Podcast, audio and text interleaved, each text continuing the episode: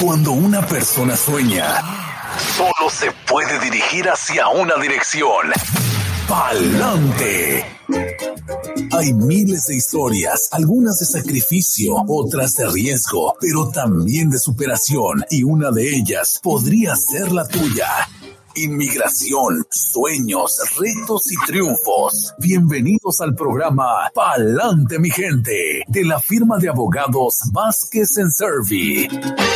Así es, y nuestra introducción habla de retos y triunfos y ojalá que el reto que se presenta contra una ley termine en un triunfo, abogado, que sé que para eso viene a informarnos. Buenos días y bienvenida de nuevo. Muy buenos días, gracias Brenda. Ya saben, como siempre, para mí es un placer estar aquí con ustedes, compartiendo ahora lo que es esta media hora de Palante mi gente, hablando sobre temas de inmigración y siempre tratando lo mejor que podemos de contestar sus preguntas.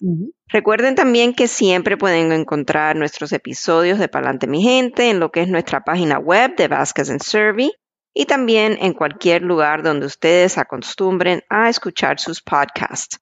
En nuestra página web siempre tenemos una sección de blog donde hay mucha información que exclusivamente está relacionada a los temas de inmigración que tocamos aquí en nuestra programación de Palante mi gente a través de Oxígeno Radio. Y hoy vamos a estar hablando, sí, de una demanda que fue básicamente presentada contra la ley antimigrante de la Florida, conocida como la SB 1718. Sabemos que hemos tenido en un pasado y seguimos teniendo, ¿verdad?, muchas preguntas y preocupaciones relacionados a esa ley.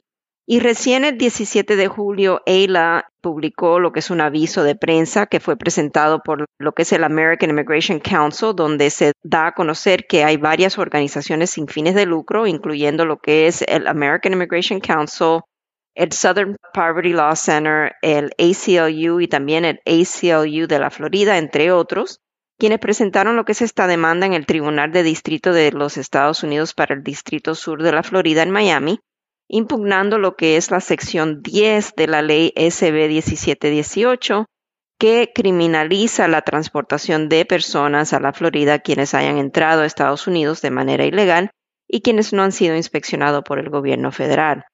La demanda alega principalmente que la ley es inconstitucional, dado a que la ley federal impide que los estados unilateralmente regulen lo que es la ley de inmigración, cuya ley que es usualmente y siempre ha sido en realidad regulada por la ley federal. También, principalmente, la demanda alega que la ley impone un castigo penal sin proveer un aviso justificado y que el uso del término inspección o inspeccionado por el Estado de la Florida en la ley es algo incoherente y también que es inconstitucionalmente vago, que no define bien lo que quieren decir con esa palabra. El caso está titulado Farm Worker Association of Florida, lo que es la Asociación de Trabajadores Agrícolas de la Florida, contra DeSantis y la demanda es contra el gobernador DeSantis, la fiscal Ashley Moody, el fiscal estatal de la Florida Nicholas B. Cox y los fiscales generales de los 10 circuitos judiciales de la Florida en nombre de la Asociación de Trabajadores Agrícolas de la Florida y también otras personas que han sido afectadas por la ley, incluyendo ciudadanos estadounidenses, conductores y pasajeros indocumentados que viajan habitualmente hacia y desde la Florida. Básicamente, como habíamos anticipado cuando rompió la noticia que el gobernador estaba por firmar y ya después que firmó la sección SB 1718, lo que fue el proyecto de ley, y ahora ya es ley, básicamente estábamos anticipando que iba a haber una demanda por agencias sin fines de lucro. Y bueno, aquí está la demanda que anticipamos. Y básicamente Estamos siguiendo esto a medida que sale más información, lo estamos mirando, estamos siguiéndolo para poder traerles a ustedes información, porque sí tenemos muchos clientes que transitan en lo que es en esa frontera de Georgia, Florida, y que están preocupados porque tienen que ir a trabajar o la cercanía a la Florida es algo necesario para ellos porque tienen familias o tienen negocio o algo que hace que ellos básicamente estén o sean afectados bajo esta ley. Vamos a ver qué pasa.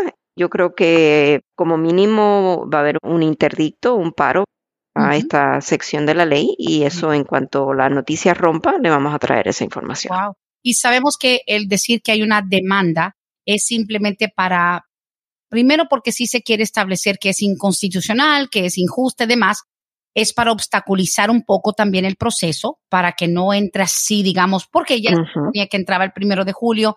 Pero lo único malo de eso, y ahí hay que mencionarlo porque la gente dice, ay, ya están demandando esa ley antimigrante y la gente se puede confiar, pero mientras tanto, el problema es que allá afuera en la calle, los oficiales de policía que han tomado esto como una señal de go, get them, trape el que pueda, igual se puede seguir cometiendo la injusticia en la calle. Los policías de pronto se hacen de la vista gorda y siguen preguntando y pidiendo estatus, ¿no? O sea, podría darse un caso. Sí, podría. Siempre ese ha sido el temor que esta ley básicamente va a levantar lo que es el problema de lo que es el perfil racial y que le va a dar esa arma a los policías. Pero recuerden que siempre la persona tiene el derecho de mantener silencio y eso es una de las cosas muy importantes. Si la persona, el conductor, es parado por la policía, el conductor tiene lo que es obligatorio tener licencia de conducir para conducir en cualquier estado de Estados Unidos. Debe de presentar su licencia de conducir si la tiene. Si no la tiene, entonces ahí es donde puede ocasionarse más preguntas y es ahí a donde básicamente la persona simplemente tendría que dar su nombre, pero de ahí en fuera no tiene ningún deber de dar más información de dónde es, de cómo entró a Estados Unidos. O sea, esa información puede mantener silencio porque la ley constitucional protege a la persona en tal situación. Pues, y de todas maneras hay que estar alerta porque esto se podría extender bastante. No hay garantía de que de una vez digan, ok, ok, never mind, vamos a quitar la ley. No, no es, no es tan fácil como decirte, vamos a demandar, ya está la demanda, ok, yo retiro la ley. No es así tan fácil. No es así tan fácil. I mean, esto va a ser un proceso judicial, como ya se ha entablado esta demanda, y seguramente, como he explicado, va a haber un interdicto mientras la Corte decide los argumentos o escucha los argumentos y de ahí entonces depende de la decisión. Si la decisión es un fallo a favor del gobernador del estado de la Florida, entonces podría seguir todo lo que es el proceso judicial y podría hasta llegar hasta la Corte Suprema si es necesario. Absolutamente. Bueno, qué bueno que nos explica eso. Solamente para actualizar que se ha eh, interpuesto una demanda para esclarecer lo inconstitucional y lo injusto, pues ya estaremos esperando cualquier actualización, tanto aquí en el programa Abogada como también a través de la página de ustedes, en Facebook, la página de Vázquez y Servi en el website y demás. Así que bueno, agradecemos esa actualización y abogada, yo tengo ya un par de preguntas y recuerdo a las que las personas que estuvieron mandando preguntas la semana pasada con la repetición que las vuelvan a mandar. Pero si está lista, nos vamos a los textos que han empezado a llegar. Sí, claro que sí. Adelante. Muy bien. La primera pregunta llega a través de los textos. Dice, Brendita, ¿puedes preguntarle a la abogada en dónde se obtiene la I-94? Porque antes, cuando entrabas con visa de turista, te ponían el tiempo de estadía en tu pasaporte. Ahora ya no te lo ponen. Ahora, ¿cómo sabe uno cuánto de tiempo te dieron de estadía? Sí, la persona puede ir a lo que es la página de CBP, y poner ahí en la búsqueda simplemente I94 y va a salir en la búsqueda, el resultado va a decir I94 Official Website. Entonces hacer clic en eso y pueden ver, básicamente hay una sección donde dice I94, recibir el más reciente I94, si hacen clic ahí, entonces van a, a pedirle información como por ejemplo el nombre, apellido, fecha de nacimiento, el número del pasaporte y el país de origen o de ciudadanía de la persona. Y entonces si entraron la información correctamente y pueden ver que el programa en línea va a arrojar lo que es el I-94 y lo pueden imprimir, lo pueden bajar y guardar. Pero casi siempre si la persona entra, por ejemplo, con una visa de turista, por lo regular, la estadía es de seis meses. Ahora no nos podemos confiar porque Siempre el oficial en el aeropuerto tiene la discreción de darle menos tiempo. También, si la persona quiere estar segura, siempre es importante mirar en línea y buscar su I-94. Bien, pues qué bueno que nos puede aclarar eso. Esta siguiente pregunta de parte de Claudia dice, buenos días. Quisiera que la abogada me explique un poquito cómo están las posibilidades de asilo para salvadoreños. Tengo una prima que apenas entró al país hace cuatro meses, acaban de dejarla salir de un centro de detención en Texas y está aquí conmigo. Si nos puede orientar, gracias. Cuando hablamos de asilo político, en realidad no hablamos de posibilidades simplemente por el país de origen de la persona. Lo que hablamos es de los factores del caso. Eso es lo más importante cuando una persona está pensando presentar una solicitud de asilo político. ¿Cuáles son los factores del caso específicamente y si esos factores pueden demostrar un nexus a lo que es una persecución sufrida en un pasado o que la persona va a sufrir una persecución si es regresado a su país de origen en base a las cinco categorías de protección que ofrecen lo que son los tratos con las Naciones Unidas. Y esas cinco categorías de protección son religión, raza, nacionalidad, opinión política o membresía en algún grupo político o social. Básicamente, la persona tiene que demostrar que va a sufrir esa persecución o que ya sufrió en un pasado esa persecución por lo que es esa característica inmutable de la persona. No necesariamente simplemente soy del Salvador y por la situación que está pasando en mi país, cuáles son las posibilidades de recibir asilo. No, la persona tiene que demostrar que ella, él, ha sufrido esa persecución en base a una de esas cinco categorías de protección. Los factores del caso son los más importantes en evaluarlos durante una consulta formal. Híjole, pues sí. La gente cree que asilo es como que algo, como dice usted, clasificado por el país, que si los de Guatemala, los del Salvador, no, es cada individuo. De hecho, hay personas mexicanas que entran pidiendo asilo en base a como lo que usted dice, esos factores, y les aprueban el asilo. Y hay personas guatemaltecas que piden y se lo niegan Así que depende de los factores de cada persona. 770 927 8015 ya saben que estas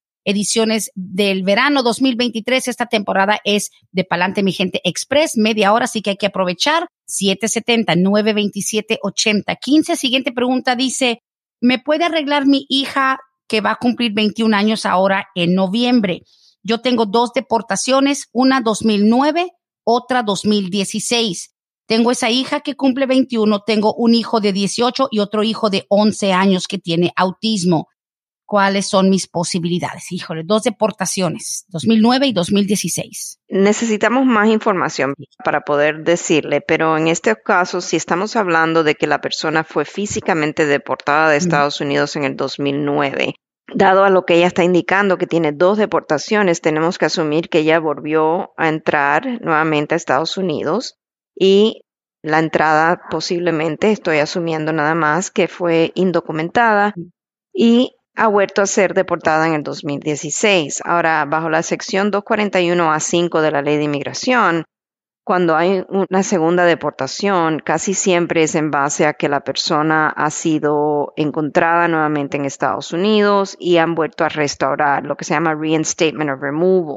No sé exactamente qué fue lo que ha sucedido en este caso ni que hayan implementado esa sección de la ley, pero por lo regular, si ella se encuentra aquí de manera indocumentada y entró de manera indocumentada en el 2016, aunque la hija haya cumplido los 21 años de edad, es muy probable que dado los factores que me ha dicho y son muy breves, muy por encimita, ella tiene lo que es un castigo permanente ah. de 10 años que tendría que cumplir fuera de Estados Unidos. Necesitamos en realidad más información para poder definir exactamente si hay alguna estrategia diferente o si hay alguna manera de ah. poder arreglar la situación migratoria de esta persona. Cuando existe lo que es un castigo permanente, también siempre vamos a evaluar el caso para ver si existen posibilidades a lo mejor de un estatus U, todas esas cosas. Por esta razón le digo que lo mejor que puede hacer si quiere averiguar más a fondo es consultar formalmente, hacer una cita para poder tener una consulta formal. Les doy el número de una vez de las oficinas de Vázquez y Service 678 303 0018. Siguiente pregunta dice, buenos días, abogada. Yo estoy en proceso para mi ajuste gracias a mi esposo ciudadano. Yo he tenido DACA. La pregunta ya tenemos esperando desde hace dos años la entrevista consular, pero yo hice mi advance parole y ahora tengo la entrada legal. ¿En algo cambia mi proceso? ¿A quién tengo que avisar? Yo salí a mi país, México, y regresé legalmente. Es muy posible que sí pueda cambiar la estrategia del caso. Oh, wow. Obviamente, nuevamente tenemos que saber todos los factores del caso. Mm. En este caso, ella dice que entró con advance parole. Cuando una persona con DACA entra con advance parole, por lo general, nuevamente tengo que hacer hincapié en eso Sí. porque no sé todos los factores de este caso. La persona debe de ser elegible para lo que es un ajuste de estatus, para no tener que salir del país y hacer ese proceso consular. Y esto es importante en dado caso de que la persona, por ejemplo, si ella se acogió al DACA después de haber acumulado más de un año de presencia indocumentada después de cumplir los 18 años de edad, ella va a necesitar una especie de perdón. Si se presentó su solicitud de DACA antes de los 18 años de edad, entonces no ha acumulado presencia indocumentada y cuando salga su proceso consular no debe de necesitar de un perdón. Muchas personas en esta situación prefieren hacer su trámite de ajuste de estatus aquí dentro del país. Ahora, no es tan sencillo como simplemente dar aviso al Centro Nacional de Visa de que quiere hacer el trámite para el ajuste de estatus. Es todo un nuevo proceso que hay que hacer de ajuste de estatus. Es una solicitud totalmente diferente, el proceso es diferente. Y no sabemos si vale la pena en este caso, por ejemplo, si ella no es sujeta a lo que es la necesidad de un perdón y no hay nada de por medio que la haga inadmisible, a lo mejor presentándole cuáles serían las otras estrategias en el caso, ella se decide seguir esperando el proceso consular porque ya está un poco más avanzado. Ah, pero no todas las personas están en esa situación y es preferible, en mi opinión, si tiene abogado en el caso, sí, sí. consultar con su abogado para ver si le aconseja irse por el lado del ajuste de estatus. Interesante porque uno dice, ya yo tengo DACA, mi esposo es ciudadano, estamos esperando el proceso consular y en eso alguien pues toma una decisión proactiva, déjame yo ir a mi país y regresar, ya tiene la entrada legal y sí cambia un poco los factores, pero hay que ver ya en detalle y que su abogado que le esté llevando el caso lo sepa, digamos, modificar. Definitivamente, eso es lo más importante. Si ella ya tiene su entrada legal con AP, que hable con su abogado. Si no tiene abogado en el caso, como siempre le invitamos a que nos llame para poder evaluar la situación. Así es, 678-303-0018. Siguiente pregunta dice, ¿es verdad que cuando uno se hace ciudadana tiene que ir otra vez a la oficina del Seguro Social para cambiar el estatus? Yo nunca lo he hecho, pero eso me dijeron. Yo no he escuchado de eso en realidad. Lo que muchas personas hacen, si por ejemplo, si por alguna razón cuando ella se hizo residente, al Social Security que ella tenía antes, tiene la limitación indicando de que el social solamente es válido con permiso de trabajo, algo que le dan a las personas que están aplicando para el ajuste de estatus, por ejemplo. Entonces sí vale la pena ir al Social Security Administration y cambiar lo que es el Social Security para que no tenga esa limitación. Pero en realidad nosotros no aconsejamos que es algo mandatorio ir a hacer ese cambio con el Social Security Administration. Nunca hemos escuchado eso. Sí, que sé que hay gente que luego comentan eso, de que para que tus créditos se apliquen a tu nuevo estatus, pero bueno, suena un poquito redundante, pero tampoco hay que descartar la posibilidad de que a lo mejor buscando en Google directamente en la página del Social Security Administration de pronto tengan alguna guía ahí. A lo mejor eso tiene algo que ver con los impuestos, Es- algo que ella quiera declarar, que a lo mejor no recibió créditos que a lo mejor le pertenecen. Eso ya es algo que debería en realidad contar con un contador público certificado, un CPA, quien pueda guiarle con eso. Sin duda. Continuamos con las preguntas 770-927-8015. Nos pregunta un amigo radio escucha, dice, el abuelo de mi esposa es ciudadano y él quiere pedir a mi suegra, que también ella ya es mayor, pero soltera, nunca se casó. ¿La puede pedir su papá, que es ciudadano? Digamos, él está hablando por su suegra, siendo pedida por el papá de la suegra. ¿Sí se puede hacer aunque sean dos personas mayores? Ok, so el papá es ciudadano, el papá de la suegra es Ajá. ciudadano y este papá ciudadano quiere pedir a su hija Sí, un señor mayor que quiere pedir a su hija, que también es mayor, y el que nos pregunta, él es el yerno de la señora que podría ser pedida por su papá ciudadano, sí. Sí, ella puede ser pedida por el padre ciudadano, va a estar puesta en lista de espera dependiendo de la categoría preferencial. Si es casada o soltera, tiene que ver también del país de origen, tiene que ver.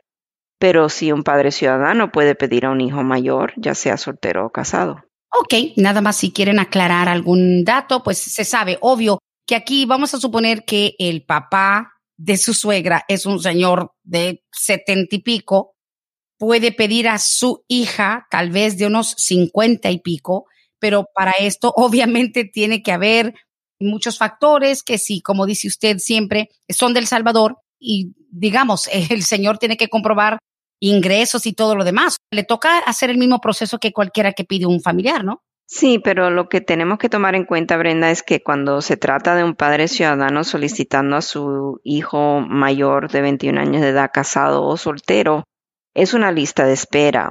Esto va a demorar años antes de que haya una visa disponible de inmigrante para la hija. Eso no va a ser de inmediato. También es muy importante tomar en cuenta cuándo se hizo el señor ciudadano, si el señor básicamente se naturalizó, cuándo fue, para ver si hay posibilidades de una derribación de ciudadanía para la señora, lo dudo, si él se hizo ciudadano ya estando ella mayor de edad. Si estamos hablando de una señora de 55 y, y el señor se hizo ciudadano cuando ya era ella mayor, entonces eso no, no viene al tema. Pero sí, en este caso, el señor sí va a necesitar ser un patrocinador, no solamente de la solicitud, pero también va a tener que hacer el affidavit de manutención, a no ser que él tuvo ingresos en Estados Unidos antes de que ya cumpliera la mayoría de edad y a lo mejor se pueda contar esos ingresos hasta los 18 años de edad. Hay mucho de que ver aquí, pero estamos adelantándonos demasiado.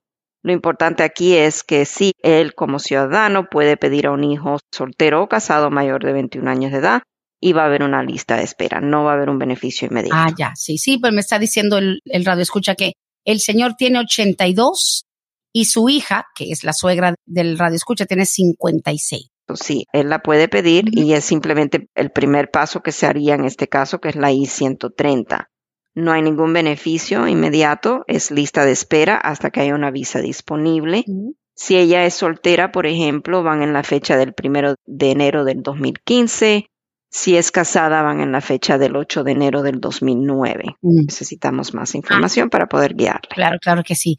Dice aquí, interesante el tema con el que empezó la abogada. Pregunta es que si a alguien le piden su estatus migratorio en un lugar donde no se supone que hay inmigración, ¿se considera una violación de algún derecho o simplemente pueden pedirlo a discreción? Bueno, está relacionado con el tema con el que comenzó el, espacio, abogado. O sea, digamos, si ando en Florida o ando en, Georgia, Alabama, donde sea, si te piden estatus migratorio, un policía, digamos, a lo mejor están cometiendo un atropello, pero realmente no hay nada que hacer en un caso de esos. Digamos, no se puede derribar algún beneficio, ninguna demanda ni nada. No, no, no, no, no, no. Simplemente la persona tiene que ser astuta en ese momento y decir que va a mantener silencio relacionado a esa pregunta, porque la ley constitucional le protege en que pueda mantener silencio. Esa información no es necesaria para que el policía pueda hacer su trabajo. Claro, claro que sí. Bueno, tiene sentido.